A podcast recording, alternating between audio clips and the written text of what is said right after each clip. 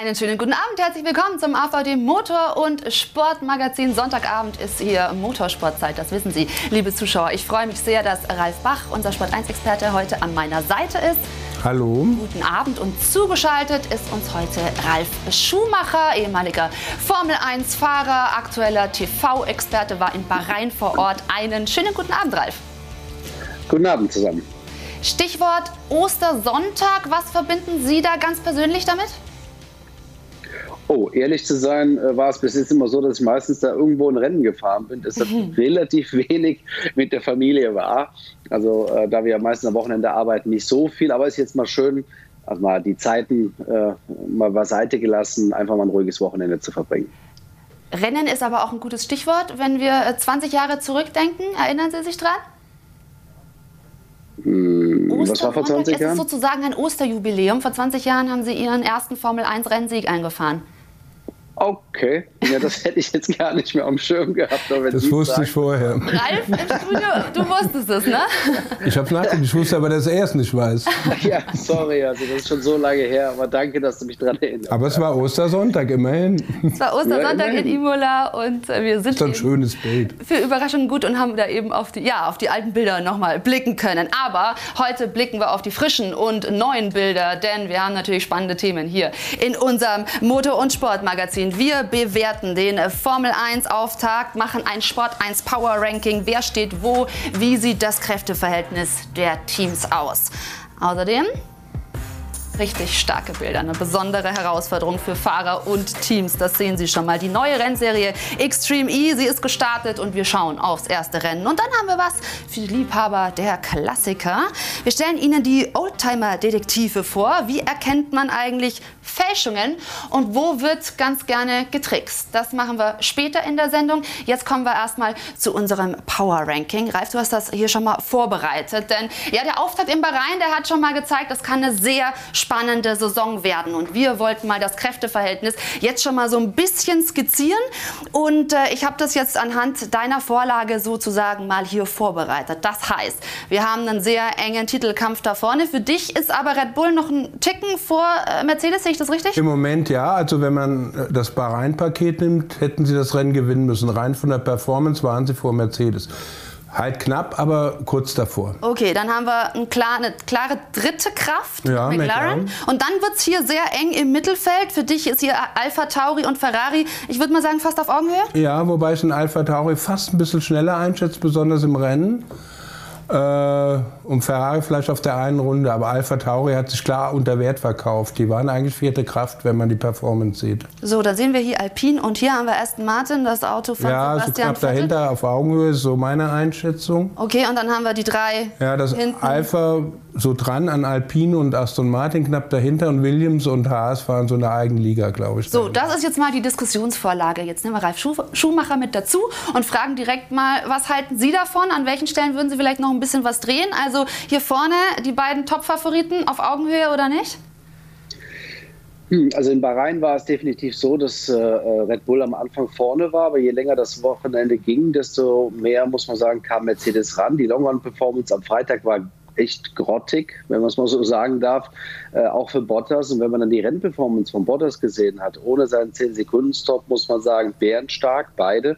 Und da befürchte ich fast, wenn man jetzt die drei Wochen wieder benutzt, dass sich dieses Kräfteverhältnis für uns leider wieder verändern wird. Also Red Bull wird wieder hinter äh, Mercedes mhm. sein. Das befürchte ich fast. Okay, da schiebe ich jetzt mal so ein bisschen rum. Ich würde es jetzt mal. Ja, ich, ich würde es mir zwar anders wünschen, aber das befürchte ich gerade. Okay. Äh, Ansonsten hier dieses enge Mittelfeld Umfeld, wen würden Sie da, sage ich mal, hier ähm, so ein bisschen als stärksten noch rausnehmen? Ist das dann auch also, Alpha Tauri oder Ferrari? Wie sehen Sie es? Na, also Ferrari sehe ich da weniger, obwohl ich wieder überrascht bin, äh, was man da geschafft hat, weil das Auto sah auch nicht gut aus. Aber ich sehe Alpha Tauri, Pierre Gasly ohne sein Problem. Und vor allen Dingen äh, waren sie im Nachhinein auf dem falschen Reifen. Aber ich glaube, das wurde ja erörtert äh, bei euch in der letzten Sendung. Äh, Alpha Tauri kann schon stark sein. Äh, mhm. sehe ich vor Ferrari. Aber wir sind uns einig, die drei hier hinten werden sozusagen die größten Probleme bekommen. Ja, also ich glaube, was, was Haas betrifft, das ist für uns aus deutscher Sicht das größte Problem, weil Haas einfach wirklich das absolute Schlusslicht ist und man hat gesehen, das Auto ist nicht nur langsam, sondern auch schwer zu fahren. Und das wird auf Dauer natürlich für die deutschen Fans, also die bitte ich um Geduld, das wird nicht leicht für Mick und, und Nikita. So, das ist also schon mal, äh, sag ich mal, die äh, Grundlage unserer heutigen Diskussion. Wir werden jetzt die einzelnen äh, Teile dieser Tabelle dann noch mal ausführlich äh, beackern und bearbeiten und starten jetzt mal mit den Favoriten ganz vorne. Der siebenfache Champion zittert zumindest schon mal um seine Strähnen. Verdammt nochmal, da kriege ich graue Haare bis zum Ende der Saison. Nach dem, wenn auch Zitter-Auftaktsieg, fragt man sich aber schon, haben wir wirklich zwei Favoriten oder doch nur einen und einen möchtegern Favoriten? Es liebt es, wenn er Rivalen hat. Er ist doch eine sehr bemerkenswerte Person. In den Tests hat Red Bull Racing Mercedes noch gekitzelt. Als es beim ersten Rennen aber ums Zubeißen geht, schnappt Hamilton zu. Wenn mir einer vor dem Wochenende gesagt hätte, dass wir die Ränge 1 und 3 belegen würden, dann hätte ich ihm das kaum geglaubt. Das kann man jetzt glauben oder auch kaum glauben. Es klingt wie in der Schule, wenn der Klassenbeste immer jammert, wie schlecht er war und dann doch immer eine Eins rausbekommt. Ich glaube, ähm, ja, die gehen natürlich im Test natürlich nie, immer nicht äh, Vollgas, aber wir haben natürlich gesehen, ich glaube, alle hat es gesehen, die hatte verschiedene Schwierigkeiten gehabt, aber mhm. wenn du natürlich siebenmal äh, das Weltmeisterschaft gewinnst, dann bist du immer noch äh, natürlich die Favorit. Zur Augenhöhe fehlte in Bahrain nur ein Wimpernschlag. Beim nächsten Rennen aber soll sich Mercedes die Augen reiben. Für Imola haben wir bereits einige Weiterentwicklungen in der Pipeline. Wir werden die Performance noch einmal so stark wie möglich verbessern. In der Materialschlacht näher rankommen, damit Max Verstappen dann fahrerisch vorbeiziehen kann. Im gleichen Team hätte Hamilton keine Chance. Max würde ihn zerstören. Wer gewinnt, sitzen beide im gleichen Auto? Eine Frage, die sich alle Formel 1-Fans stellen. Unser Experte Ralf Bach stellt sie etwas anders. Wie viel Zehntel glaubst du für dich, darf dein Auto langsamer sein, dass du das kompensieren kannst? Mm, zwei. Gib mir einfach ein vernünftiges Auto. Den Rest regle ich. Selbstbewusst genug ist Max Verstappen, um den König der Formel 1 zur grauen Eminenz von gestern zu machen. Und dieses Gespräch mit Max Verstappen, das wurde von unseren Sport1-Experten Ralf Bach, der heute im Studio ist, und Bianca Garloff geführt von ähm, Sport 1 Formel 1 Insider und äh, durch K-Next ermöglicht. Und jetzt haben wir natürlich die große Frage, wer denn letztendlich der bessere Fahrer ist. Das wollen wir hier diskutieren. Wir haben gerade in unserem Power Ranking schon gesehen. Ralf, du sagst also, Red Bull ist richtig stark und äh, Ralf Schumacher sagt, Moment mal, Mercedes hat aufgeholt, die werden uns da noch ganz schön äh, zeigen, was sie drauf haben. Jetzt äh, gebe ich mal die Frage direkt an Ralf Schumacher. Wer ist der bessere Fahrer, Max Verstappen oder Lewis Hamilton? Also die Zukunft liegt auf jeden Fall bei Max Verstappen, aber ich glaube, der komplettere Rennfahrer, alles in Betracht gezogen, ist immer noch äh, Lewis Hamilton aufgrund seiner Erfahrung. Und man man hat es auch in Bahrain wieder gesehen, hat es sehr clever gemacht, äh, hat auch die Reifen irgendwie am Leben gehalten und mit dem vermeintlich schlechteren Auto und hat Max in diesen Fehler reinlaufen lassen, in alter Hamilton-Manier, sich sofort bei der vier äh, beschwert. Das war schon extrem clever. Mir persönlich hat es nicht gefallen, gebe ich zu. Aber es war, es war extrem clever von ihm. Und ich, äh, ich denke, das müßig zu sagen, wer nimmt wen irgendwo auseinander, würde ich mich nicht trauen. Aber die Zukunft gehört Max Verstappen. Das, das, hat jemand gesagt. Nelson Piquet hat gesagt, äh, Verstappen würde Hamilton bei Mercedes zerschmettern oder eben auseinandernehmen. Und jetzt haben wir gehört, also Erfahrung, Strategie, das war auf alle Fälle auf Seiten von Lewis Hamilton. Ralf, wer ist für dich der bessere Fahrer? Wer macht Erstmal so, äh, würde ich gerne auf Piquet zurückkommen. Man muss wissen, dass seine Tochter im Moment die Lebensgefährtin Freundin von Max Verstappen ist. Also würde ich, würde ich das mal ein bisschen. Du meinst, es hat eine persönliche Beziehung? Ja, ist ein bisschen subjektiv. Aber Andererseits hat er 1991 die Erfahrung gemacht, was es heißt, gegen einen jungen, super talentierten, super schnellen Fahrer zu fahren. In dem Fall war es Ralfs Bruder Michael, der zu Benetton kam, hatte Piquet als Teamkollegen.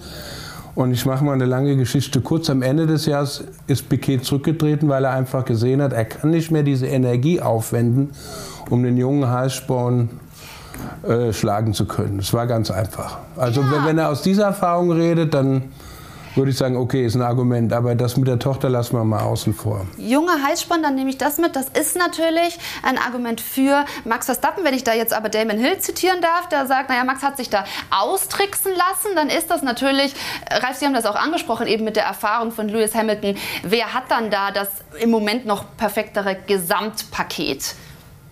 Naja, ich glaube, man muss sehen, dass Red Bull natürlich schon einige Weltmeisterschaften gewonnen hat.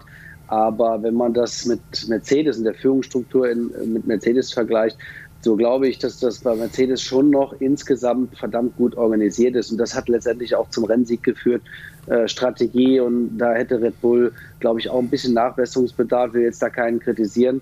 Aber Mercedes in Verbindung mit äh, Lewis Hamilton, die haben einfach das Rennen gewonnen. Das bessere Auto wäre in dem Fall äh, definitiv Max gewesen. Die hätten das gewinnen müssen.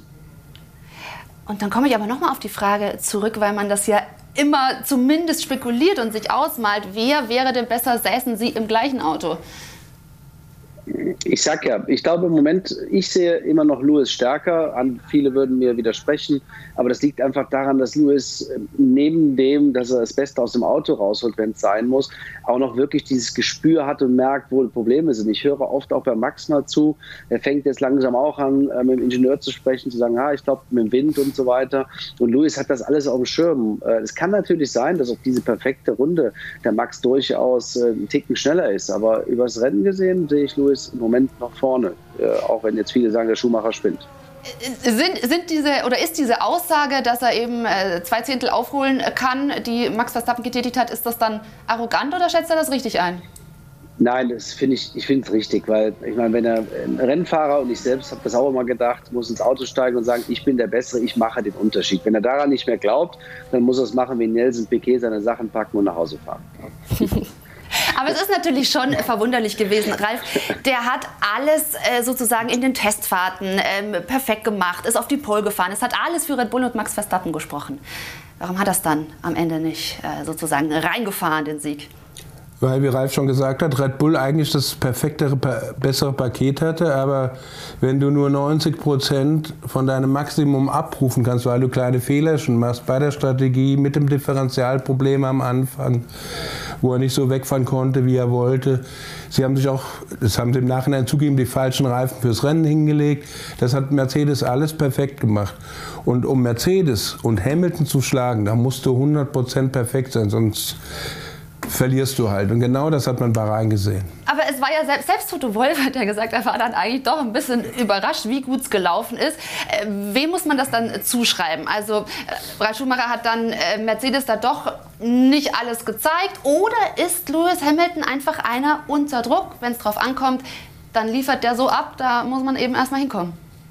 Ja, für mich gibt es zwei Parameter. Also äh, Mercedes hat definitiv alles gezeigt und hat sich übers Wochenende verbessert. Und das dramatisch. Und das ist ja das, was sie in der Vergangenheit auch geschafft haben. Und für mich der beste Parameter ist eben auch Bottas, der wirklich nur mit einem guten Auto äh, auf dem Niveau von Hamilton fahren kann. Und das hat er zum Schluss getan. Und äh, die Erleichterung, ich war ja vor Ort, man konnte die Sorgenfalten schon sehen bei Toto. Mhm. Und die gingen halt immer mehr weg. Und der war wirklich überrascht, dass es so geklappt hat. Das war nicht gespielt. Und das ist vielleicht auch dann ein guter Aspekt, mal zu überlegen, wem hilft denn nun der Teamkollege auch mehr, um dann ganz erfolgreich zu sein. Ralf, vielleicht einmal deine Einschätzung dazu, wenn wir Sergio Perez sehen bei Red Bull und dann eben Valtteri Bottas bei Mercedes. Wer kann da letztendlich den größeren Schub geben? Also meiner Meinung nach der Perez, wenn er sich äh, an die Red Bull-Familie, an das Auto und alles gewöhnt hat, dann glaube ich, ist er besser als Bottas. Dann kann er Verstappen mehr helfen, indem er vielleicht vor Bottas äh, fahren kann im Rennen und äh, Verstappen nicht gezwungen ist oder Red Bull nicht gezwungen ist, gegen zwei Mercedes taktisch zu fahren. Also ich denke, Bottas ist auch langsam verzweifelt. Mhm. Er hat sich so viel vorgenommen für die Saison und dann kommt er nach Bahrain und es macht Klatsch und Lewis ist schon wieder in einer anderen Liga.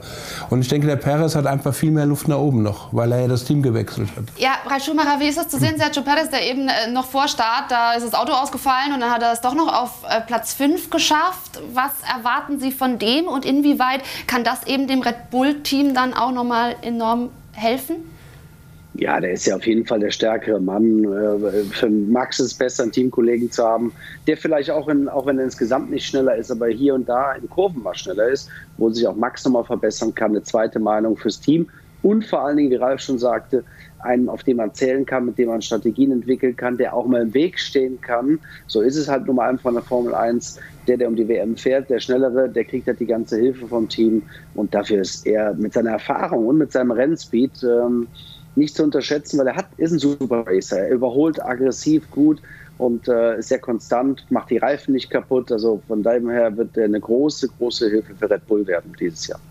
Ja, das ist ja jetzt dann sehr interessant. Also wer hat dann auf lange Sicht die Oberhand, wenn, wenn Mercedes einfach das sehr gut macht, da die Fehler auszumerzen und äh, nochmal nach vorne zu gehen, aber vielleicht das Red Bull-Team individuell stärker ist?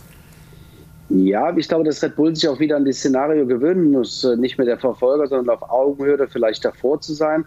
Und dann kommen eben genau diese Momente, wie eben angesprochen, welche Reifen halte ich mir vor, äh, wie gehe ich mit der Situation um. Und das ist halt auch so ein Zusammenspiel zwischen Fahrer und Team. Auch da, obwohl der Max schon länger dabei ist, bin ich der Meinung, kann er noch einiges dazulernen weil er eben auch noch keinen erfahrenen Teamkollegen hatte. Ich meine, Red Bull hat immer auf dieses System bestanden, die eigenen Leute zu nehmen. Und das ist ja alles gut und schön in der Theorie, aber in der Praxis, wenn man natürlich mal jemanden neben sich hat, dem auch mal was zuhört, äh, kann man auch als junger Max Verstappen, der mm, ja natürlich äh, der, der schnellste in der Formel 1 ist, aber trotzdem eben nicht der erfahrenste. Wir freuen uns ja generell riesig, dass es einfach dieses Duell gibt und dass da so viel Spannung sozusagen äh, Schatten vorauswirft. Und gleichzeitig fragt man sich, was ist das für ein Duell? In welcher Größenordnung kann man das vergleichen? Zum Beispiel ja, mit einem Duell pro Senna oder wer fällt Ihnen da ein? Na gut, man kann diese Duelle jetzt in der Form nicht vergleichen, weil es verschiedene Teams sind. Ich glaube, man hat auch gesehen, dass Mercedes, ich will jetzt damit nicht eine, Wertung vorziehen, wer besser, schlechter, welcher Weltmeister besser oder schlechter ist. Eins ist Fakt, dieses Paket und den Unterschied, den Mercedes mit Lewis Hamilton gemacht hat, den gab es Ralf kann mich korrigieren, aber ich glaube in der Form noch nie über so eine lange Zeit. Es war immer schon mal schwerer äh, und damit will ich jetzt nichts schmälern. An dem Wochenende in Bahrain war es perfekt. Aber die Jahre zuvor, man hat es gesehen an Russell, der setzt sich rein und fährt vor. Und man kann diese Teams und auch die Fahrer nicht vergleichen, solange sie nicht in einem sind. Die Formel 1 ist viel zu komplex geworden. Also ich höre raus, Sie setzen auf Mercedes und Lewis Hamilton ein weiteres Mal. Nein, das stimmt überhaupt nicht. Ich, ich setze jetzt zu dem Zeitpunkt auf niemanden. Ich habe, ich war der Erste, der in Bahrain und Ralf und ich, wir haben telefoniert, habe gesagt, Mercedes hat ein Problem, die kriegen Schwierigkeiten. Und das sah am Freitag alles danach aus. Und ich bin nur überrascht, wie schnell man es in den Griff bekommen hat. Und das auch mit dem Nachteil, dem vermeintlichen, wir haben viel darüber gesprochen, des Anstellwinkels des Autos in Verbindung mit dem neuen Reglement. Und das sind einfach Dinge, die man nicht außer Acht lassen darf. Diese Truppe gibt sich nicht auf, die geben Gas. Und der Lewis Hamilton hat auch den Speed dazu und er kneift die Probacken zusammen und fährt das Ding nach Hause. Und das haben, glaube ich, wenige erwartet. Viele haben gedacht, der Max kommt jetzt dahin und fährt ihm da weg. Mhm. Hat er gut gemacht, das müssen wir mal verlassen. Was würden Sie sagen, worauf kommt es dann in dieser Saison an? Also ja, welche Rolle spielen dann Auto ist klar, aber vielleicht auch so individuelle Fähigkeiten und Fertigkeiten, äh, taktische äh, Details. Was glauben Sie wird in dieser engen Aus Ausschlaggebend wird sein, Honda muss da weitermachen, wo sie jetzt äh, den, äh, den, ersten Punkt gesetzt haben. Also ich glaube, zum Thema Leistung braucht Red Bull nicht mehr verstecken. Red Bull muss jetzt den nächsten Schritt machen, aber das haben sie ja offensichtlich. Ich hoffe und wünsche ihnen natürlich, dass dieses Differentialproblem ein größeres war. Ja, und jetzt kommt es darauf an, Speed hat der Max. Der Max muss jetzt sich sein Team zurechtlegen und dem Team sagen, was er braucht. Äh, ganz einfach. Äh, die Strategie hätte man vielleicht früher reagieren müssen, sollen, keine Ahnung. Äh, ich bin da nicht genug im Detail. Aber das sind jetzt diese Dinge, die am Ende ausschlaggebend sein werden für mich. Ralf, wie stehst du dazu? Im Prinzip kann ich alles bestätigen, aber ich bin der Meinung, wir sollten uns freuen, dass wir so zwei Giganten haben, die wirklich auf ihrem eigenen Planeten gerade fahren. Das kann man sagen. Und ich würde auch gar nicht sagen Prost gegen Senna, sondern wenn ich mir den Grundspeed, das Grundtalent von Hamilton und Max anschaue, die sich sehr, sehr ähnlich sind äh, von ihrer Fahrweise, wie sie angefangen haben, wie sie gleich mit dem Auto am Limit fahren können, dann würde ich mal provokativ sagen, wir sehen da den jungen Sender gegen den älteren Sender. So würde ich das eher sehen, weil das die gleichen Typen Rennfahrer sind. Okay, du gehst auf die Generationen gleich. Naja, der junge Wilde, der vielleicht die zwei Zehntel hat, weil er äh, jünger ist, und der andere, der den gleichen Grundspit hatte, aber diese Erfahrung hat. Und ich denke, das ist das Faszinierende gerade, das wir sehen. Und da sollten wir uns alle darauf freuen. Da muss ich jetzt Ralf Schumacher nochmal mit reinnehmen zu dem Vergleich, der mir etwas skurril erscheint. Äh, wie stehen Sie dazu? Naja gut, ich meine, eins ist auch klar, der Louis äh, geht jetzt auf. Man, eins ist klar, wir werden alle ein bisschen älter. Das soll jetzt nicht sagen, der ist schlechter oder besser, sondern äh, auch der Horizont erweitert sich. Deshalb ja, das ist die Generation. Der kommende ist der Max oder der SMS und von Louis werden wir uns früher oder später, wenn nicht sogar schon im nächsten Jahr verabschieden. Da bin ich mir ziemlich sicher. Also auf dieses Duell können wir uns ja, zumindest sorry, jetzt, in, Ruhe. ja, zumindest in dieser Saison. Ja, äh, wir können auch gerne noch was. Was glauben Sie denn? Wie lange wird Lewis Hamilton noch fahren? Der hat einen Jahresvertrag. Das wird alles davon abhängig sein. Äh, ich kann mir nicht vorstellen, dass Lewis Hamilton nochmal bei Null anfängt. Ich glaube, das macht er abhängig von dem Paket, was er hat. Äh, weil letztendlich, klar, wenn ich jetzt heute nochmal so, so bei Null anfange, sprich aller Sebastian Vettel im Moment, dann habe ich ein drei bis fünf Jahresprogramm ich kann mir nicht vorstellen, dass nicht nur wegen dem Alter, sondern auch bei dem, was Louis alles so macht. Äh, er ist ja so vielfältig mittlerweile, hat so viele Interessen, auch so viele Visionen und Ziele und die Welt auch teilweise zu verbessern, dass er irgendwann sein Augenmerk darauf richten wird, vermute ich fast. Also, das heißt, da muss er ja eigentlich jetzt in dieser Saison alles oder nichts geben. So, ähm, weil Sie gerade angesprochen haben, er interessiert sich ja auch für andere Dinge und Rennserien, kommen wir gleich später noch zu sprechen auf die Extreme E-Serie. Aus Sebastian Vettel gucken wir natürlich auch noch. Aber jetzt wollen wir uns erstmal mit dem Gedanken befassen, wer ist eigentlich die drittstärkste Kraft hinter diesen beiden Superfahrern? Und da haben wir jetzt erstmal einen Beitrag vorbereitet. McLaren, Ferrari, Alpha Tauri, Renault oder eben doch Aston Martin? Bewerber für die dritte Kraft in der diesjährigen Formel 1-Saison gibt es eine Handvoll. Vorneweg, da muss man sich nicht zu weit aus dem Fenster lehnen, werden Red Bull und Mercedes fahren. Dahinter aber sind gleich mehrere Teams, die sich zeigen wollen. Für Alpha Tauri Teamchef Franz Toast war zum Saisonstart definitiv mehr drin. Wir haben ein kompetitives Auto, wir haben ein gutes Paket. Das Chassis funktioniert. Honda hat äh, über den Winter einen super guten Job gemacht. Äh, die äh, Bauer dieser, dieses neuen Motors ist wirklich äh, wesentlich besser als letztes Jahr, auch die Fahrbarkeit. Und äh, wir haben zwei sehr, sehr schnelle Fahrer. Und deshalb erwarte ich mir mehr. Mit Platz 4 und Platz 7 beim großen Preis von Bahrain setzte McLaren schon mal ein Ausrufezeichen. Lando Norris sprach nach dem Rennen sogar von einem möglichen Podiumsplatz. Bei Ferrari scheint sich der Fahrerwechsel als richtig zu bestätigen. Sowohl Sainz als auch Leclerc fahren in Bahrain in die Punkte und sind zuversichtlich, bereits in Imola an McLaren vorbeiziehen zu können. Größter Verlierer bislang Aston Martin. Die hatten sich selbst vor der Saison noch groß als drittstärkste Kraft ins Spiel gebracht. Nach dem ernüchternden Auftaktrennen steht lediglich ein Punkt von Lance Stroll zu Buche. Bastian weiß ja, wie man Rennen gewinnt und wie man Weltmeisterschaften gewinnt. Äh, nur zu dem Zeitpunkt, als sich der Sebastian entschieden hat, zu Aston Martin zu gehen, da ist man davon ausgegangen, dass das neue Auto hundertprozentig gut funktioniert. Die Theorie ist eine Sache, die Praxis eine andere. Und genau deshalb wird die Praxis auch im nächsten Rennen zeigen, wer Akzente setzen kann und wer eben nicht. Der Wettstreit im Mittelfeld um die dritte Kraft wird mit Sicherheit genauso spannend zu beobachten sein wie der Titelkampf zwischen Mercedes und Red Bull. Ja, wer hat die besten Chancen auf äh, P3? In unserem Sport 1 Power Ranking hat Ralf sich festgelegt und gesagt, ganz klar McLaren, drittstärkste Kraft. Ralf Schumacher, was sagen Sie? Hm. Tja, also äh, ich, ich muss ganz ehrlich sagen, nach dem Test habe ich McLaren etwas stärker eingeschätzt. Auf der anderen Seite war die Rennpace nicht ganz so schlecht. Äh, also die können sicherlich auch noch was machen. Mich hat ein bisschen überrascht, nicht so im Rennen, aber die Pace von Ferrari zeitweise, speziell Leclerc ich bin mal gespannt, was da noch kommt. Und die sind ja dafür bekannt, dass sie oft mal versuchen, nach Italien nochmal oder in Italien besser auszusehen. Aber ich sehe im Moment auch McLaren da. Pierre Gasly könnte da reinfahren. Äh, und dann bleiben wir mal bei McLaren. Also Sie sehen sozusagen Ferrari dann als nächststärkstes Team. Das ist interessant, muss ich glaube hier dann ein bisschen verschieben. Das nee, nee, das hat er nicht gesagt. Ich glaube, Naja, also überraschend Alpha Ferrari, Alpha Tauri. Klar, Pierre Gasly haben wir gerade auch schon angesprochen. Der kann natürlich, na, also es bleibt super eng. Das finde ich ja wunderbar. Müssen wir die anderen aber hier ein bisschen näher ja, dazu schieben. Ja. Ähm, Ralf, Ralf Schumacher, ja, bitte gerne hier. Also, ich glaube, glaub, glaub, Ralf meint in Italien Ferrari noch mal ein bisschen höher und dann wieder runter. Ach so, ja, so ungefähr. Ja, aber da ist die Frage, Ferrari, also was haben die ähm, gemacht? Das ist einmal die Fahrerkombination, Leclerc und Sainz, die wahrscheinlich gut funktionieren wird, aber auch Ferrari hat da noch mal einen Schub gemacht. Was glauben Sie, ähm, woran liegt es, dass die jetzt einfach kräftemäßig besser dastehen? Ja, so gut. Ich meine, wir reden immerhin von Ferrari, die wollten um die WM fahren. Ne? Also, sorry, so gut stehen die ja, nicht. Ja, das wäre Sebastian Vettel auch gerne.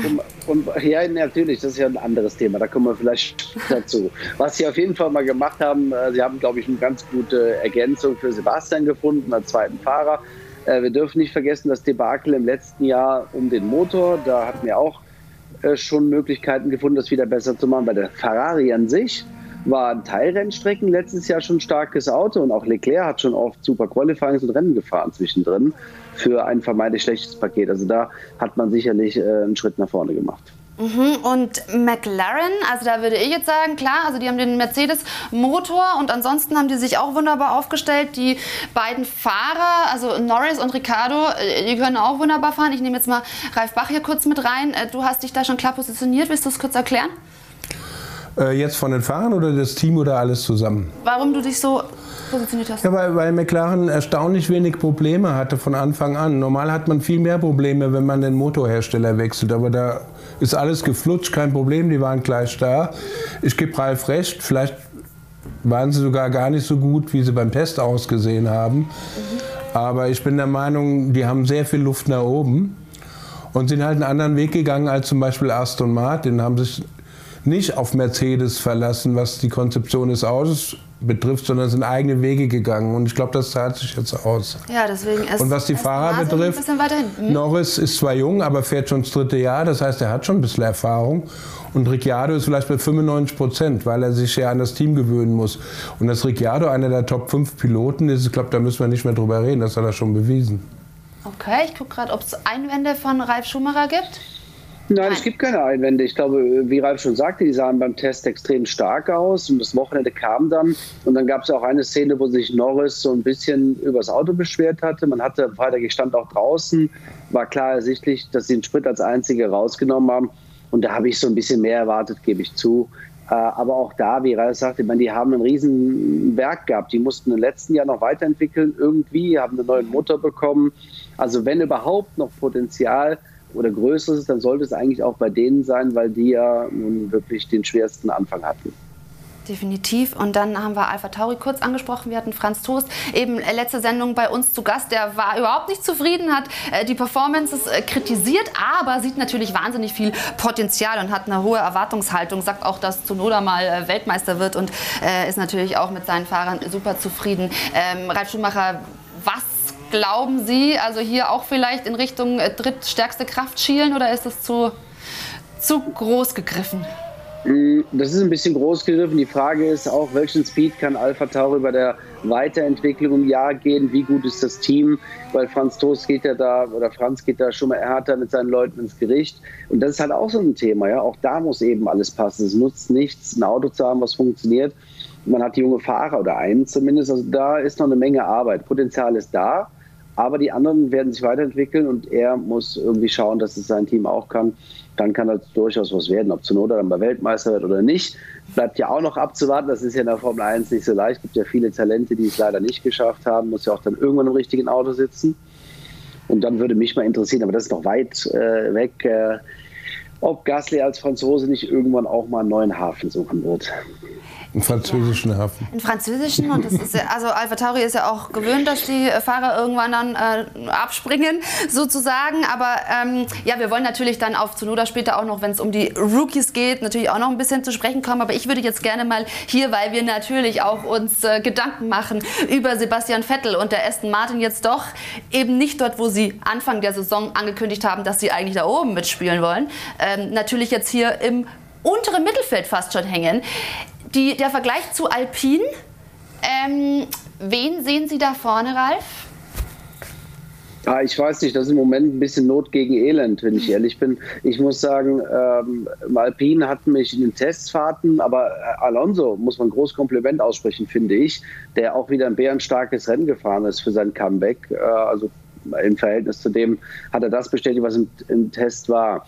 Ich würde sagen, Aston Martin ist das klassische Problem, wenn man, äh, ich nenne es mal vorsichtig, eine absolute Konzeptänderung vornimmt im Jahr davor und etwas übernimmt, äh, Technologie übernimmt, in welcher Form auch immer, da möchte ich, möchte ich nicht werten, aber dann das Team nicht die Möglichkeit hat, diese komplett zu verstehen.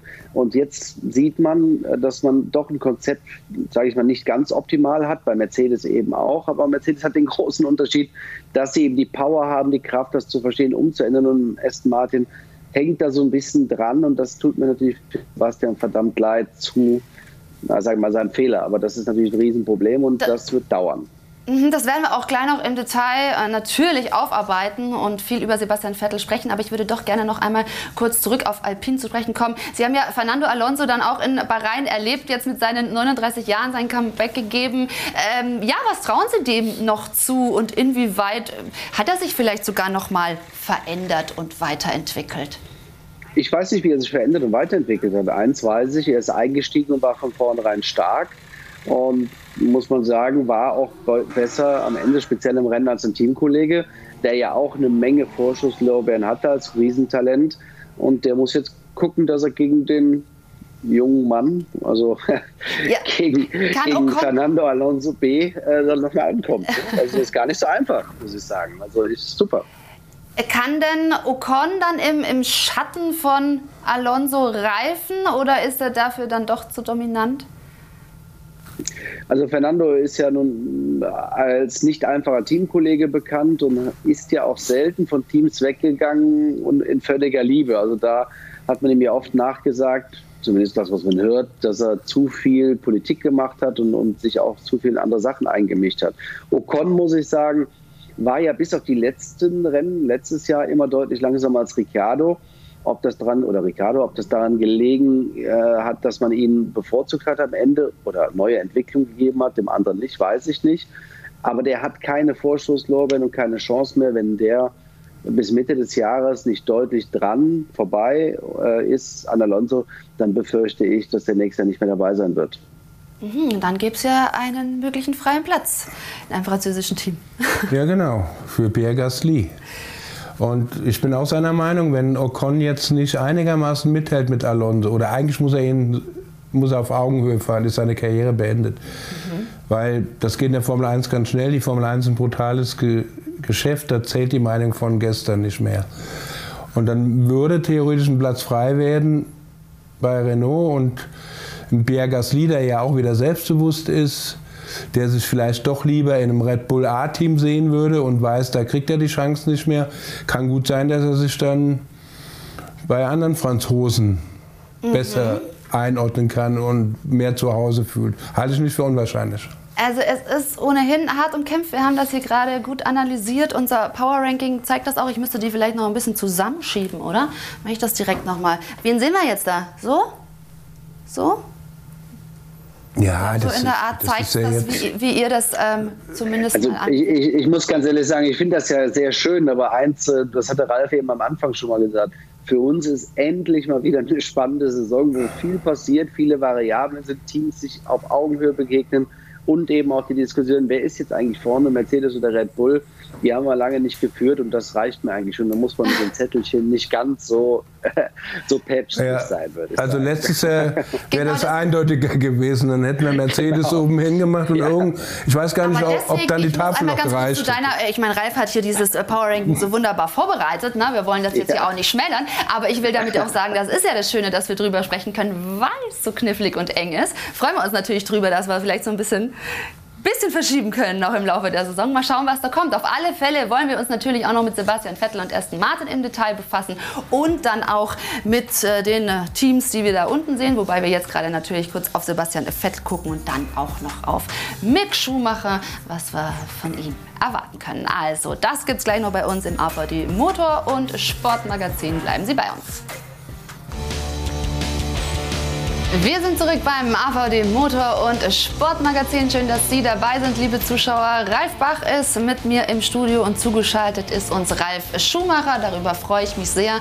Und äh, wir sind schon ein wenig durch die einzelnen äh, Fahrer und Teams gegangen und landen jetzt bei Aston Martin. Sebastian Vettel mit einem enttäuschenden 15. Platz im Rennen von Bahrain. Sein Teamkollege Lance Stroll auf dem 10. Platz gelandet. Und die große Frage, was kann Aston Martin in dieser Saison wirklich reißen?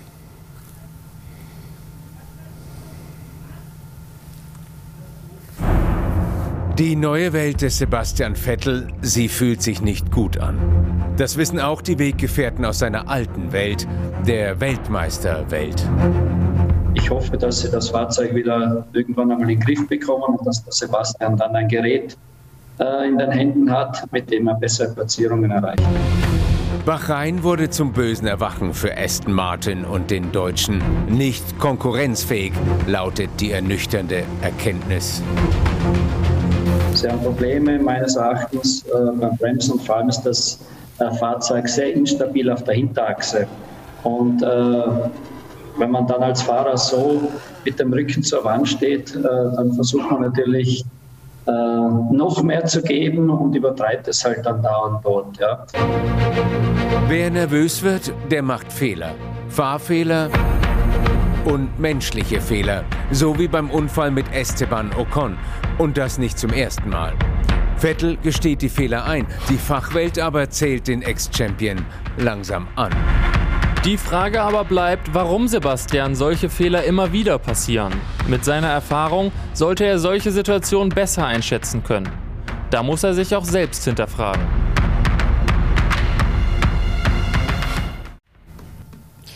Da möchte ich natürlich gerne genau auf diese Kritik jetzt nochmal eingehen. Das ist eine Steilvorlage, weil Ralf Schumacher uns ja heute zugeschaltet ist. Also was ist denn eigentlich schwerwiegender? Äh, Vettels Uneinsichtigkeit oder dass er eben diese Fehler macht?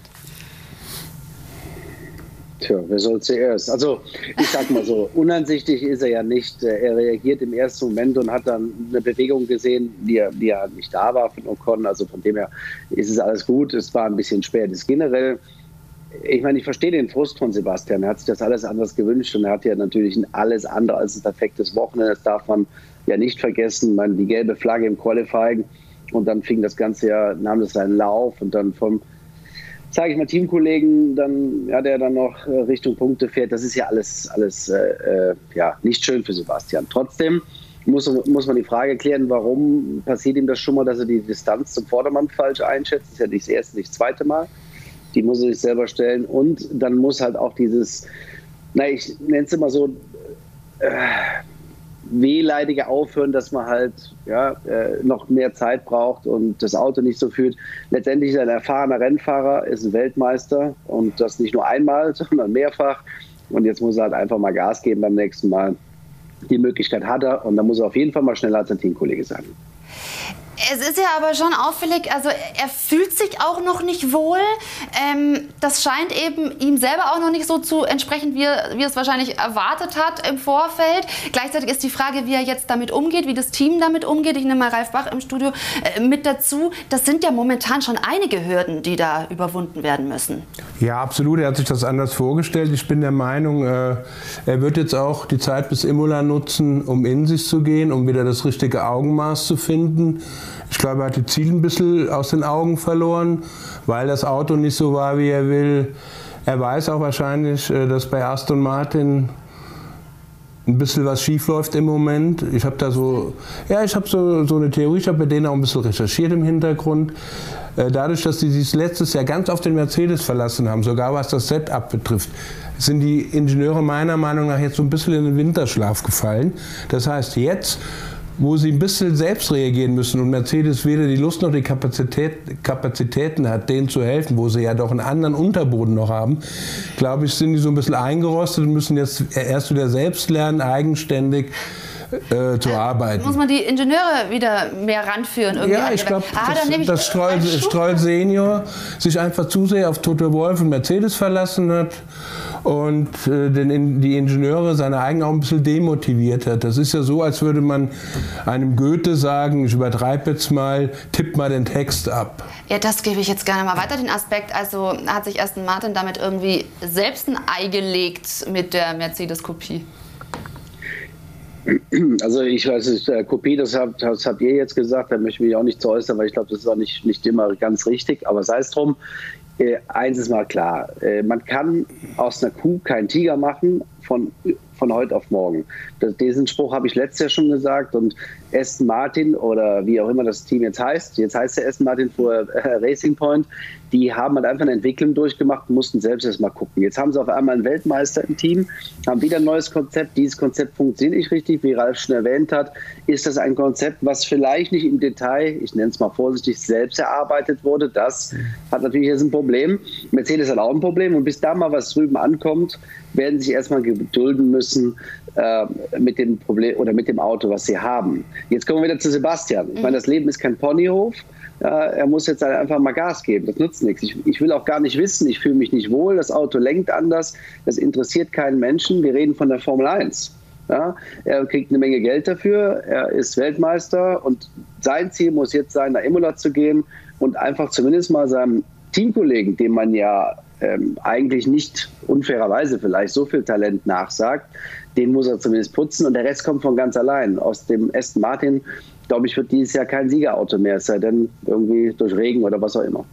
Das heißt, ähm, also Sie erwarten aufhören mit Lamentieren. Er soll äh, sozusagen das auf die Straße bringen, was er eben, was er eben kann. Und er ist Weltmeister. Somit äh, ist es verwunderlich. Warum, warum fällt es dann so schwer?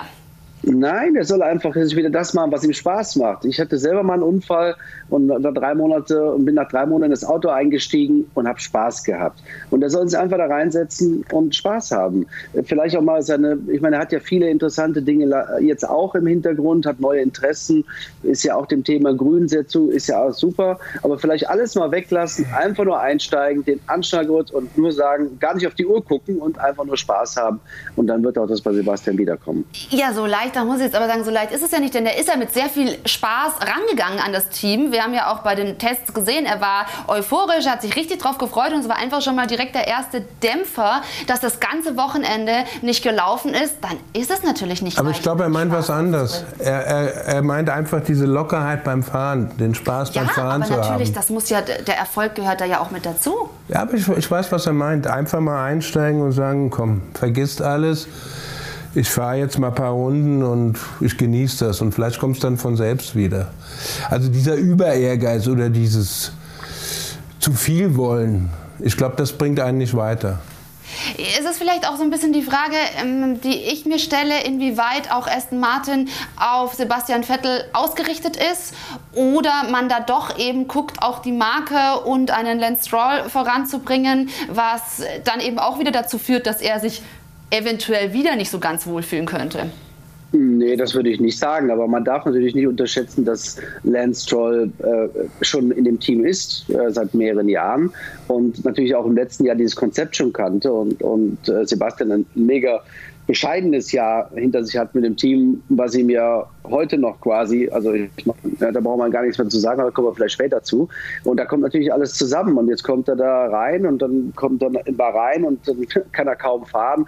Aber sei es drum, äh, ich erwarte einfach von ihm trotzdem, er hat das Talent. So, und er kriegt das auch hin. Und äh, der Druck, der von außen, wie er jetzt gerade auch, auf ihm lastet, ist natürlich immens. Und das muss er irgendwie abschalten und dann wird das schon. Also das ist interessant, weil äh, auch Damon Hill hat sich darüber offensichtlich Gedanken gemacht und hat mal so überlegt, äh, woran das liegen könnte. Vielleicht sollte er einen Esoteriker besuchen, der einen bösen Geist vertreibt oder so etwas. Was kann er nur getan haben, dass er das verdient? Ich weiß nicht, ob er das jetzt so ernst meint, Ralf Bach. Ähm, also Esoteriker ist dann schon ein bisschen weit gegriffen, oder? Nee, ich glaube, er braucht alles andere als ein Esoteriker. Ja. also das lasse ich jetzt mal so stehen. Aber Damon Hell muss man auch kennen. Der ist manchmal sehr zynisch, sehr selbstironisch und ich, er hat auch ehrlich gesagt nicht die Nähe zu Sebastian, um, um nur vom Beobachten her zu wissen, ob er jetzt motiviert ist oder nicht oder ob er irgendeinen Psychoarzt braucht. Also ich glaube, das ist genau das, was er nicht braucht. Also kein Psychodoktor. Nee. Weil das Selbstbewusstsein, wie Ralf schon sagt, das, das findet er schon von, wenn er an, in sich geht und vielleicht mal sich reloadet und sagt, okay, das habe ich vielleicht falsch gemacht und dann geht das auch von selbst, weil er, wie er sagt, das Talent ja auch hat. Also ich glaube, er muss jetzt nicht in irgendeine Psychoklinik gehen nee, und sich von nicht. oben bis unten Gibt's beamen aber trotzdem lassen. noch mal weiter an Ralf Schumacher auch verbunden mit der Frage, ja, wir haben darüber gesprochen, er muss einfach Spaß haben wieder am Fahren und dann einfach ähm, seine Leistung bestmöglich bringen. Allerdings, wie viel ist mit dem Auto denn tatsächlich möglich? Ja, mit dem Auto ist natürlich nicht viel möglich, aber das weiß ja jeder. Was heißt nicht viel, ja, aber man kann damit die Punkte fahren, eventuell. Ja. Aber wichtig ist jetzt einfach nur mal ein normales Wochenende mit einem ordentlichen Qualifying, nicht direkt am ersten raus, schneller zu sein als der Teamkollege und keinem hinten reinzufahren. Dann läuft der Rest von ganz allein. Das ist jetzt einfach mal die Aufgabe für Imola. Und jeder weiß, dass äh, der Aston Martin im Moment nicht gut genug ist. Ja. Also ich, ich würde sagen, es ist eigentlich ganz einfach. Mercedes hatte die gleichen Probleme, was Franz gesagt, mit dem sehr instabilen Heck. Die haben das in sehr kurzer Zeit ziemlich gut hinbekommen. Noch nicht perfekt, aber so gut, dass sie das Rennen gewinnen konnten. In der Theorie müsste Aston Martin das auch hinkriegen. Aber das ist halt die Theorie, weil sie halt nicht Mercedes sind. Also theoretisch könnten sie es, ob sie es aber hinkriegen, tja, das weiß ich halt nicht. Und ich weiß auch nicht, in, in welcher Kürze, Zeit. Genau, in der Kürze der Zeit. Aber äh, das, was Ralf Schumacher gerade eben auch gesagt hat, sozusagen, also solide, eine solide Performance mal erstmal da hinzulegen, das gilt auch für Mick Schumacher in seiner Premierensaison. Da ist wirklich die Erwartung einfach mal solide fahren, Erfahrung sammeln. Das hat er gut gemeistert im ersten Rennen bis auf einen Dreher, konnte aber trotzdem auch weiterfahren, im Gegensatz zu seinem Teamkollegen. Und mhm. er wird sich aber dennoch daran gewöhnen müssen, hinterherzufahren. Sein Name und das Kürzel MSC erzeugen in der Motorsportszene unwillkürlich Erwartungen. Die erste Formel-1-Saison, da sind sich aber alle einig, soll für Mick Schumacher ein Lehrjahr werden. Allerdings sehen einige Fachleute das Doppel-Rookie-Team bei Haas eher kritisch. Die Formel 1 ist so komplex, da hast du immer Probleme mit Abstimmungsarbeiten und du brauchst einfach auch eine Orientierungshilfe sollte man unbedingt einen Fahrer, der mindestens drei Jahre Formel 1 Erfahrung hat, an der Seite eines Rookies haben. Das ist dann eine optimale Kombination. Erfahrungen sammeln ja, aber eben auch im richtigen Auto und beim richtigen Rennstall. Und gerade da scheiden sich bei Mick Schumacher die Geister und vor allem die Experten. Er hat äh, großartige Qualitäten mit denen er mehr erreichen könnte als äh, mit dem Auto, das er jetzt dann hat. Es wäre schön, ihn in einem Team zu sehen im Mittelfeld als bei den Leuten, wo er jetzt ist. Denn da wird er wesentlich mehr lernen. Es wird da niemanden haben, der ihm groß etwas beibringen kann. Also er ist da schon etwas auf sich allein gestellt. Auch Onkel Ralf Schumacher sieht in Haas nicht unbedingt das geeignetste Team für seinen Neffen. Dennoch, von dessen Leistung beim Debüt war er beeindruckt. Mick hat ein nahezu tadelloses Wochenende abgeliefert. Auch der kleine Fehler im Rennen auf kalten Reifen kann diesen positiven Eindruck nicht trüben. Leider findet diese starke Leistung nicht so viel Beachtung, wie Mick es verdient hätte, weil er mit dem wenig konkurrenzfähigen Haas meistens zu weit weg war vom Rest des Feldes. Es wird mit Sicherheit ein aufregendes Jahr für Haas und Mick Schumacher. Und vielleicht hat die Wahl des Rennstalls für den 22-Jährigen ja doch noch etwas Positives. Denn mit einem Auto wie diesem kann der talentierte Formel-1-Novize eigentlich nur gewinnen und hat somit etwas weniger Druck auf den Schultern als mit einem konkurrenzfähigeren Auto. Ja, das ist wirklich eine Frage der Perspektive. Wir haben das hier mal sehr provokant äh, aufgestellt mit der Frage Chance oder Schande im Haas, weil es wirklich darum geht, wie, wie sieht man das jetzt, in so einem Auto zu fahren und äh, an welchen Erwartungen wird man da gemessen? Ralf. Ja, ich kann es nur immer wieder sagen, äh, der Haas ist im Moment das schlechteste Auto, das ist halt so. Und Mick kann das Jahr nur als Lehrjahr nutzen äh, immer mehr lernen, die Fehler abbauen und seinen Teamkollegen schlagen. Fertig. Und nächstes Jahr zum Beispiel so ein Fehler, der jetzt nicht schlimm war, wie er ihn jetzt gemacht hat, kalte Reifen, zu früh beschleunigt, Dreher. Das sind halt genau die Sachen, die man Rookie zugesteht, die aber ein Fahrer im zweiten Jahr halt so verinnerlicht hat, dass er halt nicht mehr macht. Also das ist der Aspekt, wie viel Zeit äh, Ralf Schumacher, weil Sie eben gesagt hat, haben äh, man oder äh, schon geäußert haben, man muss also das schon so bewerten, dass er eben da gerade auch eine richtige, richtig gute Leistung abliefert. Ähm, was glauben Sie, wie viel Zeit muss man ihm geben und wann kommt aber der Punkt, wo diese Frustschwelle dann auch mal ja, überschritten wird? Also bei Mick selber kann ich mir diese Frustschwelle gar nicht vorstellen, weil er hat sein Ziel, sein Traum erreicht. Er ist in der Formel 1. Ähm, ich glaube, man muss da viel mehr auf unserer Seite, also medial, darauf achten, auch die Zuschauer, dass sie einfach das Richtige erwarten. Weil das Problem ist, man gewöhnt sich ja schnell an Dinge. Jetzt ist der Mick mal da, das ist aufregend. Dann ist der Mick nochmal da, ist nochmal aufregend. Aber beim dritten Mal ist er noch immer da hinten. Und dann sagen dann irgendwann die Fans, naja, äh, ist er vielleicht doch nicht und hätte und sollte er vielleicht. Und die Wahrheit wird einfach sein, dass er die ganz, das ganze Jahr eben, wie Ralf gesagt hat, wahrscheinlich da hinten rumfahren wird und sein Teamkollege die eins, das einzige Ziel ist. Und dann müssen wir natürlich auch immer dieses, das auch so bewerten, äh, weil wir brauchen einfach Geduld. Ja, das ist so. Äh, schöner wäre natürlich, wenn er in einem Alpha Tauri sitzen würde, wie Zunoda. Äh, damit hätte er die Möglichkeit, zu seinem Talent, was er hat, und, äh, ist ja logisch, auch mal nach vorne reinzufahren und würde dann ganz anders wahrgenommen werden. Aber das ist natürlich schon auch eine extreme Vorstellung, wenn wir sagen, äh, er wird also die ganze Saison hinten, ja, da hinten rumfahren. Ähm, Gut, das wissen wir von Russell schon seit zwei Jahren. Das ist ja nichts anderes. Dann ist die Frage, ob es das richtige Team ist. Er hat doch keine Wahl sonst. Ja, wollte ich gerade sagen. Jetzt im Moment hat er keine Wahl, natürlich, aber ja, dann muss man es eben äh, nutzen, um zu zeigen, man kann den Teamkollegen schlagen. Und da ist die Frage, ja, ähm, Franz Tust hat es angesprochen. Macht das generell Sinn, mit zwei Rookies zu fahren? Wie ist die Teamkonstellation äh, zu bewerten? Also ich glaube, so, so tief sollte man, Entschuldigung, dass ich unterbreche, aber so tief sollte man in das Thema nicht reingehen. Äh, was aber auch witzig zu sehen ist, weil wir eben bei dem Thema waren, befreit losfahren oder konzentriert losfahren. Äh, Mick hat das am Wochenende toll gemacht, bis auf diesen einen kleinen Fehler. Und deine Mazepin, der sicherlich auch ein super Talent hat, aber so ein bisschen, naja, äh, ein Sturschädel ist. Der hat es immer mit Gewalt versucht und hat ja nun viele gelbe Flaggen und alles Mögliche verursacht. Daran sieht man, wie kompliziert die Formel 1 ist. Und lernen werden die Eins auf jeden Fall, weil mit dem Auto das ganze Jahr durchzuhalten, ohne Fehler zu machen, äh, auf, bei schwierigen äh, Bedingungen das Ding auf der Strecke zu halten, das ist ein Lernprozess, aber eben nicht für uns ersichtlich, sondern für die zwei. Aber gerne auch da ein bisschen Ihre Einschätzung, weil Sie natürlich jetzt auch in Bahrain äh, und generell ähm, ihn da sehr eng miterleben. Das scheint mir wirklich auch eine Stärke von ihm zu sein, diese Abgeklärtheit, Coolness, auch diese Freude eben, äh, selbst an einem Haas-Cockpit, die er da ausstrahlt. Ähm, wie, wie nehmen Sie ihn wahr im Moment? Hm, vielleicht sollte erstmal der Ralf das beantworten. dass er. Also nicht Onkel ja. Ralf, sondern Ralf. Also. Ja. ich finde das nämlich immer schön, das neutraler zu sehen. Bitte schön.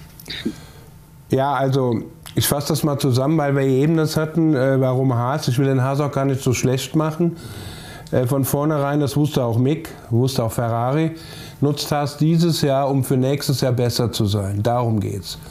Die wollen nächstes Jahr eben nicht mehr da hinten rumfahren, sondern nächstes Jahr den nächsten Schritt, man vielleicht sogar selbstständig in die Punkte, wegen des neuen Reglements. Also könnte man sagen, Mick hat das gewusst und es ist ihm egal, er hat Freude an der Formel 1. Und äh, von ihm aus könnte man kurz sagen, er hat keine Chance, aber er muss sie nutzen. Ja, und okay. meine Sache ist, der Mick hat auf jeden Fall auch schon in der Formel 2 gezeigt, dass er jemand ist, der vielleicht nicht immer der der ist, der rausfährt und sofort explodiert, äh, zeitmäßig. Der vielleicht mal ein oder zwei Runden sich Zeit lässt, aber auch wenig Fehler macht. Auch im Rennen eine unglaubliche Cleverness hat. In den Spiegel schaut, wenn mal einer von hinten mit rauchenden Rädern ankommt, anstatt einzulenken, Platz zu machen, weil sonst wäre das Rennen vorbei, weil er in den reinfahren würde. Das zeichnet Mick eben aus. Und das Thema Haas, da möchte ich sogar einen Schritt weitergehen. Äh, wir haben ja nun die Möglichkeit, dass gewisse Technologien rüber dürfen. Wir sehen hier einen Ferrari-Fahrer, äh, und zwar einen Young Driver von der Academy, der es bis dahin geschafft hat, mit einer Menge Unterstützung, im, im Übrigen auch sehr große finanzielle Unterstützung von Ferrari. Und wenn man in so einem Team, kann man das schon machen, wenn man einen Zukunftsplan hat. Und äh, da äh, mache ich mir überhaupt keine Sorgen. Der Zukunftsplan ist da. Und auch Haas wird sicherlich von der engen Zusammenarbeit in Zukunft mit Ferrari profitieren, ergo auch Mick. Also, das werden wir natürlich gleich noch vertiefen mit äh, Ralf Schumacher, der uns äh, gerne zugeschaltet bleibt. Und dann gucken wir auch noch auf diese neue Rennserie Extreme E und äh, ja, Oldtimer-Fälschungen aufdecken werden hier diese großartigen Bilder sehen. Also, da freue ich mich tatsächlich schon drauf, Ihnen da noch mehr davon zu präsentieren. Und eben äh, für die Herren der, ja, die Liebhaber der Klassiker, würde ich sagen, haben wir dann eben auch noch einen Schmankerl. Gleich nach der Werbung geht's weiter. Und damit sind wir zurück im AVD Motor- und Sportmagazin mit Ralf Bach an meiner Seite. Und Ralf Schumacher ist uns nach wie vor zugeschaltet. Wir sprachen schon über Mick Schumacher, wollen das jetzt auch noch kurz vertiefen. Und Ralf, das Interessante ist ja, dass sowohl Sie als auch Ihr Bruder Michael im ersten Rennen nicht ins Ziel gefahren sind. Also das hat Ihnen Mick schon mal voraus. Das kann so sein. Ich äh, weiß gar nicht mehr genau warum. Der Unterschied ist ja immer, ist man selber schuld oder ist was kaputt gegangen? Bei Michael weiß ich noch ganz genau, er war es nicht selber schuld, da war es die Kupplung. Dementsprechend zählt das nicht. Kann man den Vergleich gelten lassen wahrscheinlich? Sieht man nicht mit den Augenrolle? Nein, sieht man nicht. Man müsste dich in der Nacht also, sehen. Das tut man nicht. Ist nett gemeint, ist auch nett für mich gemeint, aber das kann man wirklich nicht vergleichen. Michael ist ausgefallen, wie er schon gesagt hat, weil Eddie Jordan ein bisschen mit der Kupplung sparen wollte und genau die ging nach 500 oder 700 Metern kaputt. Allerdings ist er auf dem fünften Platz ausgefallen, er war siebter im Training. Und Ralf, so, soweit ich mich erinnere, ist mit so einem gelben Jordan gefahren, der bei den Tests sogar mit das beste Auto war. Das heißt, ich glaube, Mick würde sofort mit den beiden tauschen, das erste Rennen ausfallen, dann aber wissen, was er im zweiten ja. und danach für Autos hat. Also, Nee, das kann man nee, nicht. kann man nicht vergleichen, vor allem weil der Haas einfach und, ein ganz äh, anderes Auto ist. Jetzt haben wir schon gelernt, wir müssen uns alle daran gewöhnen, dass er eben hinten äh, rumfahren wird. Allerdings wird er daran gemessen, den Teamkollegen zu schlagen. Und da jetzt eben äh, vielleicht auch noch mal eine Einschätzung. Wie ist denn der Massepin so in Ihren Augen drauf, Ralf Schumacher? Also ich finde, dass der, man darf ihn nicht unterschätzen. Er ist super vorbereitet. Der Papa ist ja nun auch nicht gerade der Ärmste. Man hat sehr viele Testkilometer in der, auch mit alten Formel 1 Autos zurückgelegt.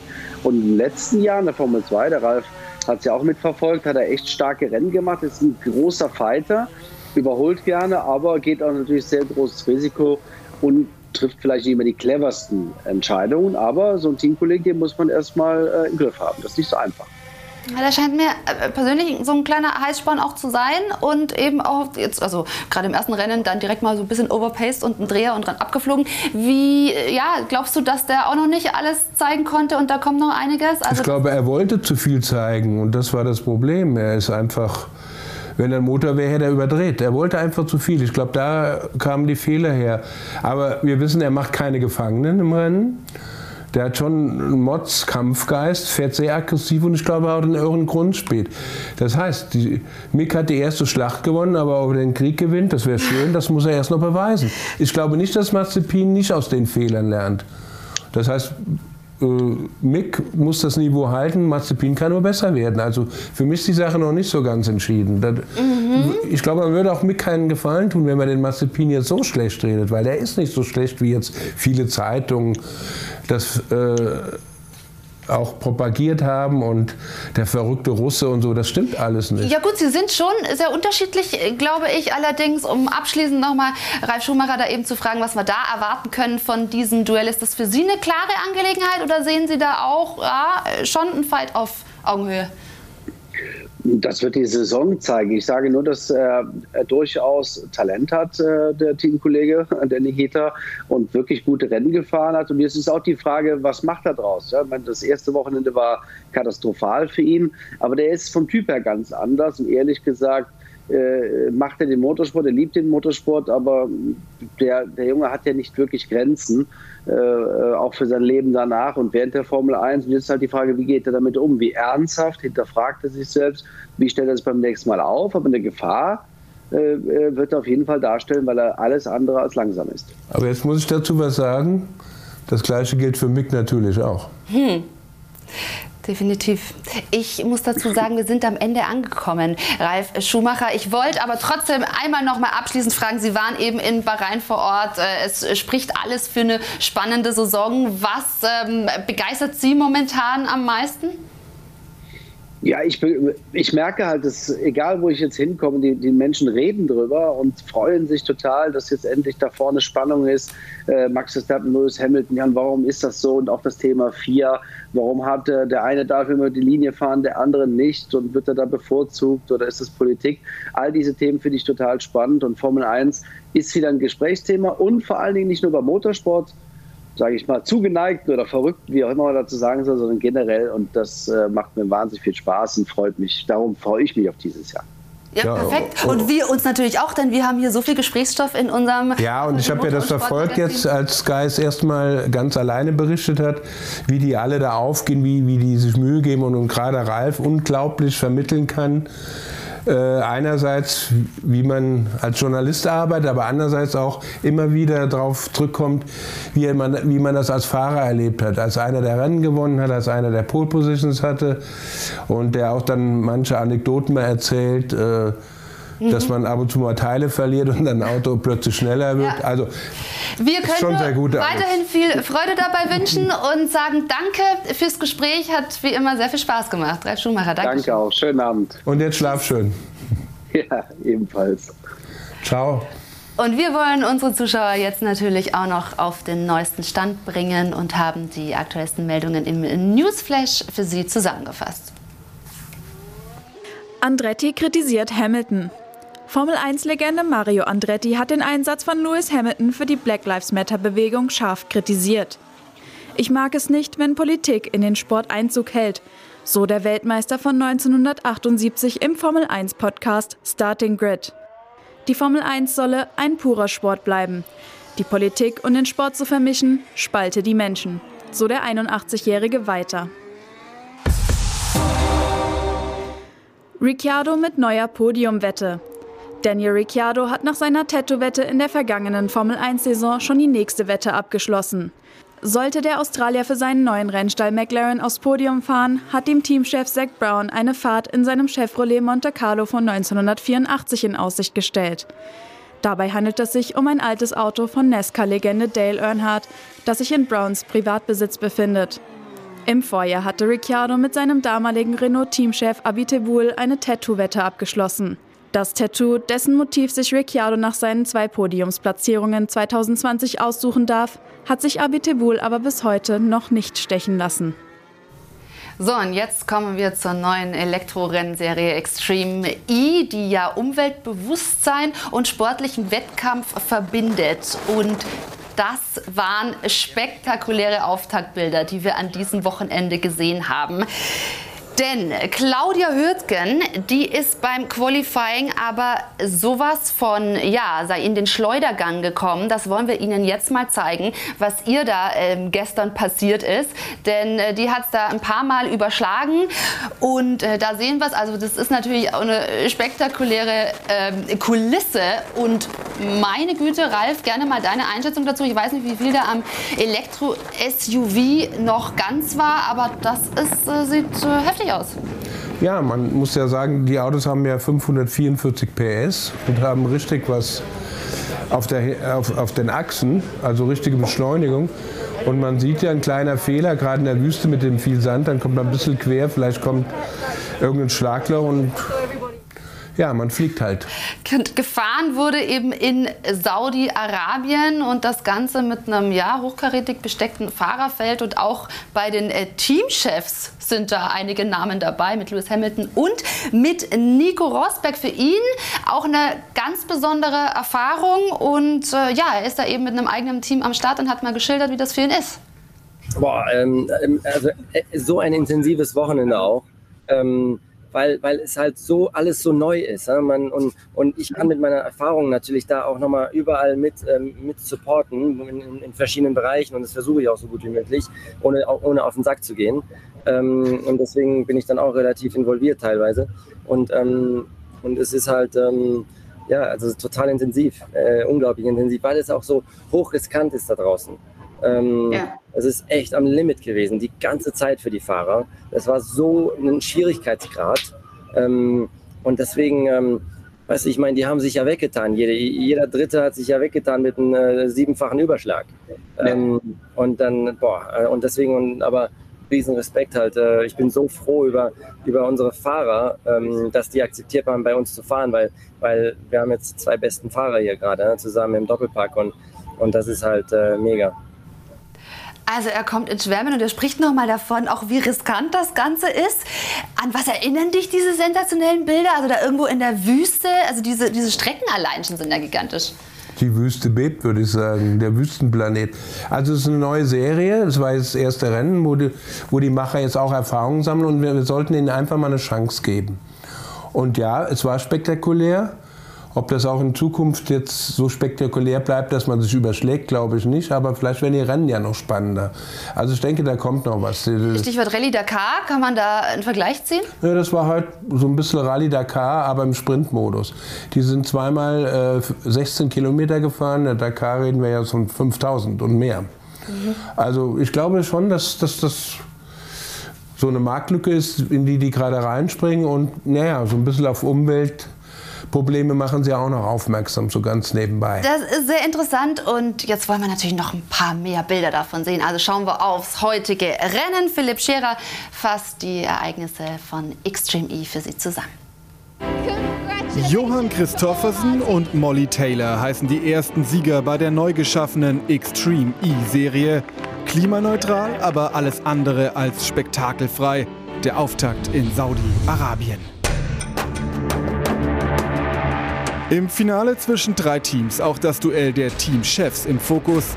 Nach 2016 kommt es mal wieder zum Zweikampf. Nico Rosberg gegen Lewis Hamilton. Auch wenn sich diesmal beide nur als Bosse um den Sieg streiten.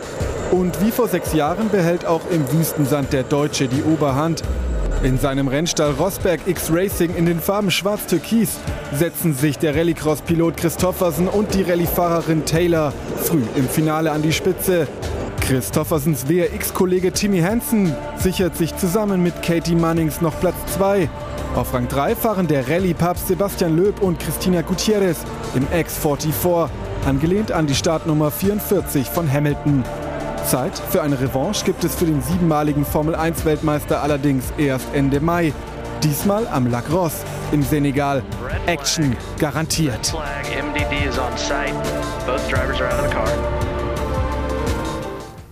Also da hat das Rosberg-Team gewonnen. Hamilton hat den äh, kürzeren gezogen. Wie ist dieser Sieg einzuordnen? Ich meine, das Duell elektrisiert ja immer noch. Ich kann mir vorstellen, dass Nico sich richtig freut, dass er jetzt Lewis nach 2016 wieder geschlagen hat. Aber ob Lewis Hamilton das jetzt so ernst nimmt wie eine Niederlage gegen Rosberg im Formel-1-Auto, glaube ich jetzt noch nicht. Aber ich denke, es wurmt ihn schon ein bisschen. Äh, ja, wollen wir doch gerne mal hören, was Rosberg dazu gesagt hat zu diesem Sieg. Wie triumphal ist es denn?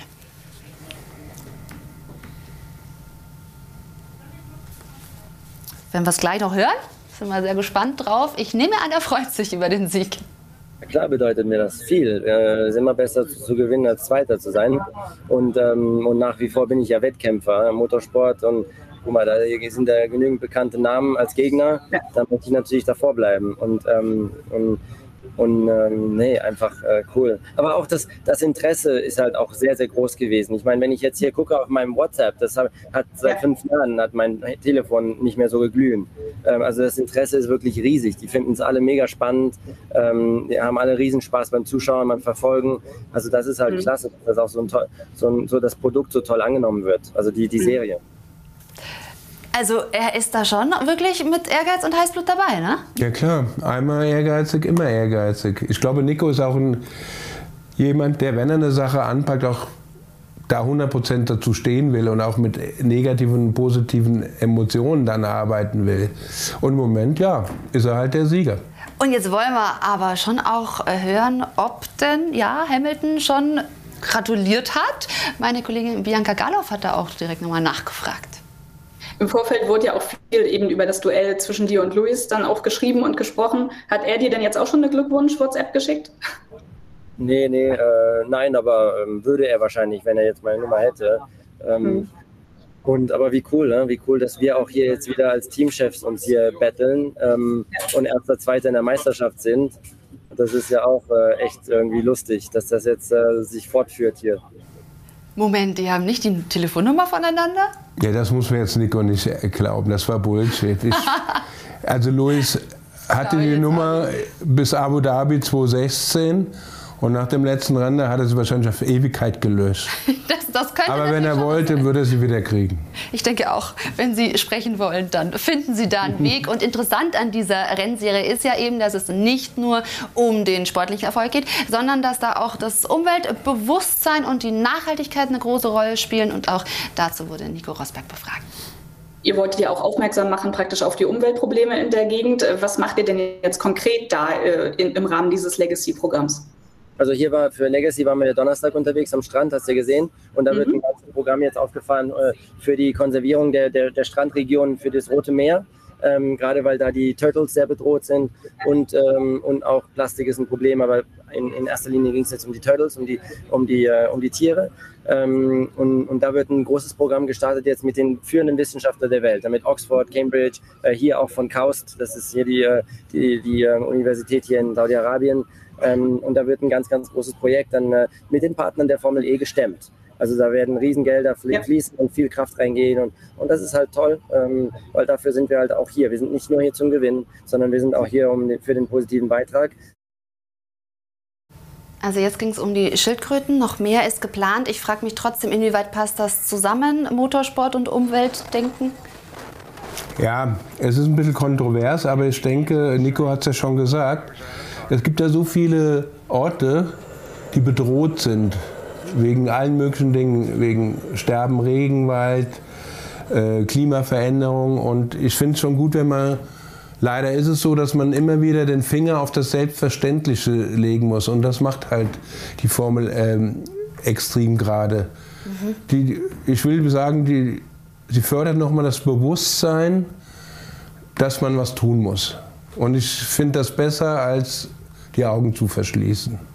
Definitiv. Gut, das, was die Schildkröten betrifft, nee, ich sage jetzt nichts, vielleicht haben sie nicht alle Schildkröten gerettet äh, an dem Wochenende, aber ich weiß genau, was er meint, es ist schon gut. Du kannst dir gerne alles sagen, wir sind sozusagen Nein, ich habe nur gesehen, dass Claudia Hürten bei dem ein bisschen langsam war und deshalb der andere sie angefahren hat. Aber das ist halt auch das Magische okay. bei der Serie. Das musste man jetzt tatsächlich noch aufklären, dass du hier ja, von Geschwindigkeiten okay. beim, beim Rennen gesprochen hast. Wir wollen auf alle Fälle jetzt die Kulisse äh, mal deutlich wechseln und von, vom staubigen Wüstensand auf die Straße und zu den feinen Klassikern kommen. Denn Oldtimer sind einzigartige Schmuckstücke.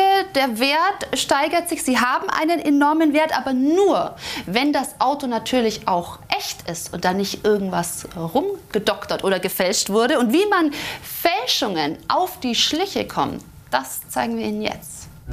Der Beruf des Forensikers, DNA-Analyse in einem Mordfall, Aufklärung düsterer Geheimnisse und schlimmster Verbrechen. Doch eine Anwendung in der Automobilindustrie. CSI Miami in der deutschen Sammlergarage. Wie soll das gehen? In Zeiten, in denen Automobile, vor allem Oldtimer als Wertanlage, an immer größer werdender Bedeutung gewinnen, steigt auch das Interesse zu fälschen. Profit machen mit angeblichen Raritäten. Doch wie unterscheidet man Original von Fälschung? An wen wendet man sich im Zweifel? Und bis zu welchen Größenordnungen können dreiste Faker gehen? Der Autoforensiker Fabian Elbrecht erklärt unserem Experten Christian Danner die Tricks der Fälscher. Also Fangen wir mal vielleicht eher so im, im breiten verträglicheren Bereich an. Ne? Also die frühen 6 Volt Käferfahrzeuge. Da äh, ist letztendlich die Frage zum Beispiel relevant, hatte das Fahrzeug ab Werk ein Faltdach, ja oder nein? Ne? Was passiert also? Ich habe ein Fahrzeug, was sowieso restaurierungswürdig ist, baue das wieder auf und setze eben im Dach diesen Bereich für das Faltdach ein. Dann brauche ich noch eine freie Identität. Identität in dem Falle ist die eingeschlagene Fahrgestellnummer von einem Fahrzeug, was ab Werk ein Faltdach hatte. Bringe diese beiden Aspekte zusammen und habe mal ganz schnell vielleicht 20, 25 oder 30.000 Euro Gewinn gemacht. Ein ganz schöner Batzen, doch längst nicht die Krönung der Dreistigkeit. Von einer Fälschung spricht man, wenn Identitäten von Fahrzeugen übertragen werden. Sprich ganz simpel, eine Fahrgestellnummer wird neu eingesetzt oder aber das Fahrzeug wird komplett neu gebaut, jedoch als altes verkauft. Die Größenordnung dieser Betrugsfälle ist nach oben hin offen. Gibt es denn da auch noch drastischere Beispiele?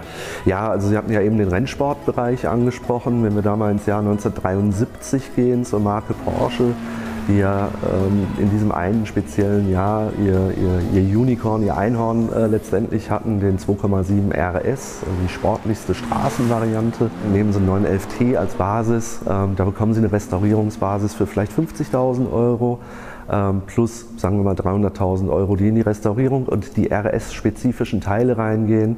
Und ein RS Touring wird aktuell wahrscheinlich mit zwischen 600.000 bis 800.000 Euro gehandelt. Also die Gewinnspanne ist dann schon relativ ordentlich. Ordentlich trifft's gut. Doch jetzt mal Klartext. Wie entlarvt man jetzt gefälschte Oldtimer? Könnte vielleicht sogar Christian Danner den Beruf des Autoforensikers einschlagen? Kann ich sowas identifizieren mit bloßem Auge oder wenn ich es denn nicht schaffe, wie machen Sie das? Ich nehme an, Fahrgestellnummer ist mal das Erste, wo man schon mal sehen kann, passt das? Ist der erste Bereich, wo man auf jeden Fall mal drauf schauen sollte. Beim Käfer finden Sie die Fahrgestellnummer immer unter der Rückbank, wie jetzt hier vorne auch auf dem Mitteltunnel eingeschlagen. Letztendlich, Sie sagten gerade, kann ich mit dem Auge was anfangen? Ja, eine erste Prüfung vielleicht schon mit Sachkenntnis, welche Schlagzahlen wurden in welchem Modelljahr verwendet. Aber der Grund, warum der Hoffmann und ich dieses Institut gegründet haben, war, dass die Jungs, die es halt eben beruflich machen, Fahrzeuge zu fälschen, so gut geworden sind, dass sie es mit dem bloßen Auge eben nicht mehr können. Heißt, das entsprechende Werkzeug muss her, also doch CSI Miami. Kommen hier vielleicht die einschlägigen Methoden aus der Gerichtsmedizin zum Einsatz?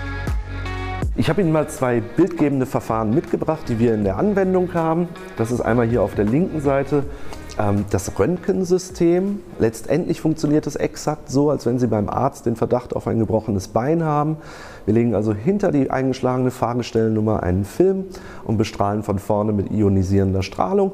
Und raus kommt dann so ein Bild wie hier letztendlich. Ähm, wir können einmal dann natürlich darauf abstellen, welche Typografie haben wir an den Schlagzahlen, welche Größe haben wir, haben sie auch die richtige Form, ähnliches. Aber bei diesem Bild ist letztendlich viel relevanter dieser helle Kreis, den Sie außenrum sehen um die Fahrgestellnummer.